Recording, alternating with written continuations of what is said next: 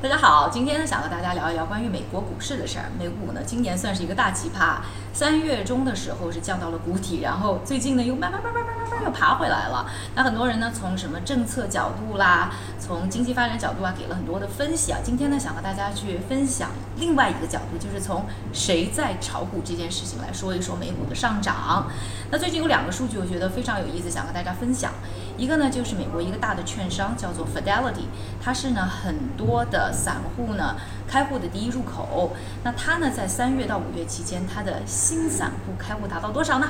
一百二十万个。那这个数字啊，可能大家还没有概念，听上去又很大，它和去年同期相比增长了百分之八十，所以是一个非常大的数额。那另外一个数据想和大家分享的就是另外一个也是美国非常大的券商叫 TD Ameritrade，那它呢是近期发现啊，每天散户过手的这个交易呢。总数每天达到了三百五十万笔，差不多呢就是平常的四倍，非常的可观。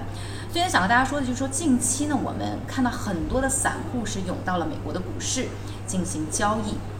那之前呢可能也和大家分享过，就是美国股市其实长期呢是一个机构呃交易主导的，但是呢近期是异常的看到了散户的进军。所以呢因为散户相对来说的话，呃不是那么的理性，而且他们的投资的时候。比一般比较少坚持某一个策略啊，所以你会看到呢市场的波动可能会更大。那下面一个问题就是说，为什么在现在这个状况有那么多散户进来？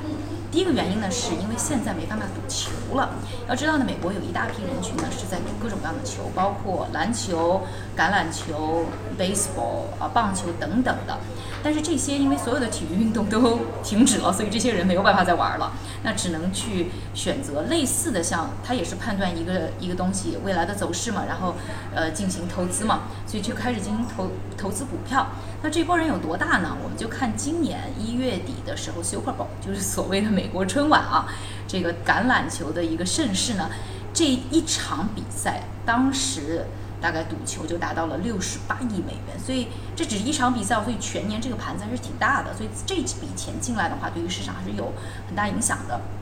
那第二部分呢，人呢，就是现在有很多的人，呃，对于自己的工作呀、职业，其实有很大的不确定性嘛因为很多人失业啊，然后包括出现这样大的一个呃流行病，大家有很多没有预料到的事，所以我们可以看到呢，不管你有没有工作，人们有几个行为的变化，一个就是存钱更多了，因为想要为未来呢就是做准备嘛，另外呢就是开始进行炒股。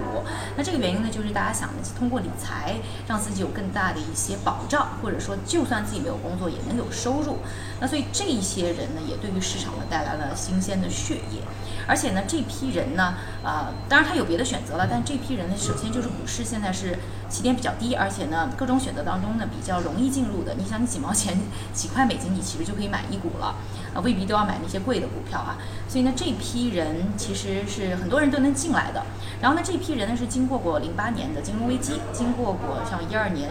到这个一七年比特币大涨，其实他们心目当中大家已经有一个认识，就是认为啊，呃，这个价格当到低点的时候都有机会会反弹回来。所以呢，这些人呢是看好股市今年三月降低之后呢会有机会回来的，所以也带来这么一批人。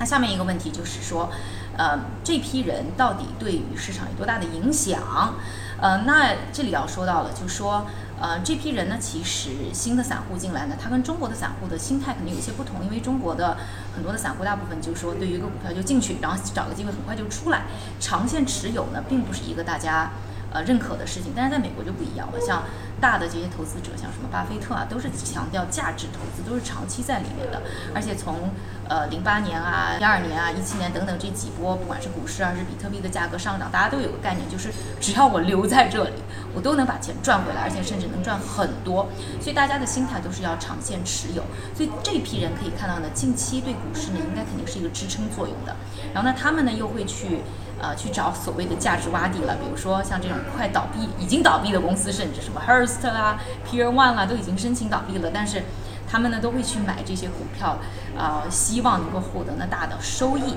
所以你会看到市场上有一些不理性的波动，但是呢，短期来讲的话，这股力量应该会比较稳定的支撑美股。